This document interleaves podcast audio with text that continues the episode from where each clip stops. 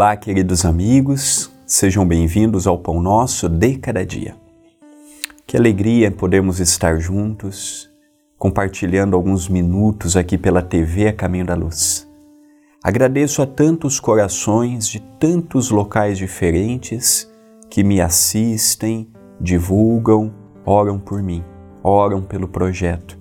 É sempre uma alegria renovada estarmos juntos, dividindo alguns minutos do nosso dia. A frase de hoje é de Emmanuel, pelas mãos de Chico Xavier, contido no livro Urgência. Contar as bênçãos de que se dispõe é a melhor medida para que se anote a estreiteza de qualquer provação.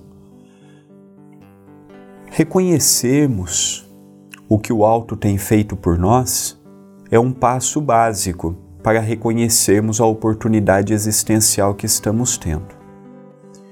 Todas as vezes que Francisco Cândido Xavier, nosso querido Chico Xavier, entrava numa fase de querer reclamar, lamentar, de achar culpados para os seus sofrimentos, Emmanuel dizia a ele: Chico, vai visitar o asilo ou o lar de idosos, vai visitar a cadeia, vai visitar um hospital, vai visitar uma casa transitória, vai visitar uma instituição em que você perceberá pessoas passando por condições mais desafiadoras do que as suas.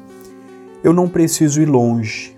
Quando eu estou aos sábados pela manhã no Núcleo Chico Xavier, que é um departamento do CEPAC, eu vejo pessoas que têm muito menos do que eu, em todos os pontos de vista materialmente, a forma, o meio em que vieram, a família que tiveram, totalmente sem estrutura, pessoas que às vezes casaram com companheiros ou companheiras violentos, tem três, quatro, cinco filhos, às vezes de três, quatro, cinco companheiros diferentes uns dos outros, é, padece de infortúnios dos mais variados e todas as vezes que as pessoas chegam no centro para pegar a cesta básica, também tomam um café, um café solidário, que alguns meses nós começamos.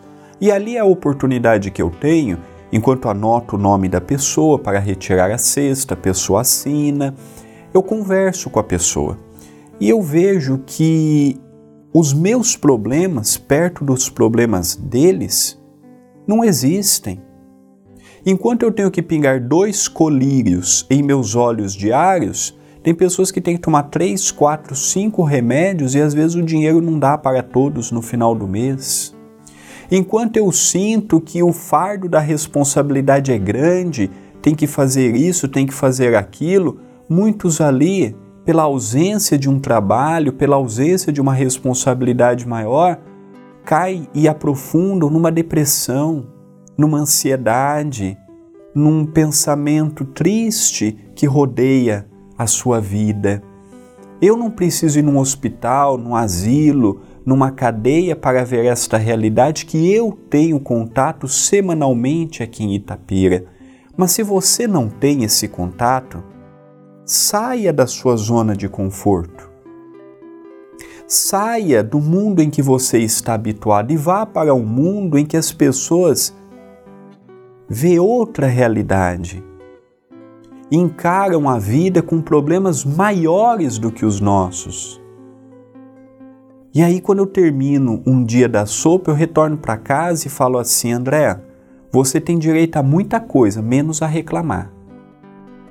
Você tem direito a falar muito de Deus, o que você desejar mas analise e seja justo o que realmente você pode imputar a Deus frente a tanto sofrimento que numa cidade pequena como Itapeira você tem visto. Imagina uma São Paulo da vida, um Rio de Janeiro, uma Belo Horizonte, uma grande capital do Brasil.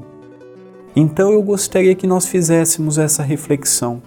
E se você está me assistindo e tem a oportunidade um dia de vir a Itapira, passe um final de semana aqui conosco colabore com as nossas atividades e ouça esses depoimentos que tanto enriquece a minha vida e previne esse tipo de pensamento.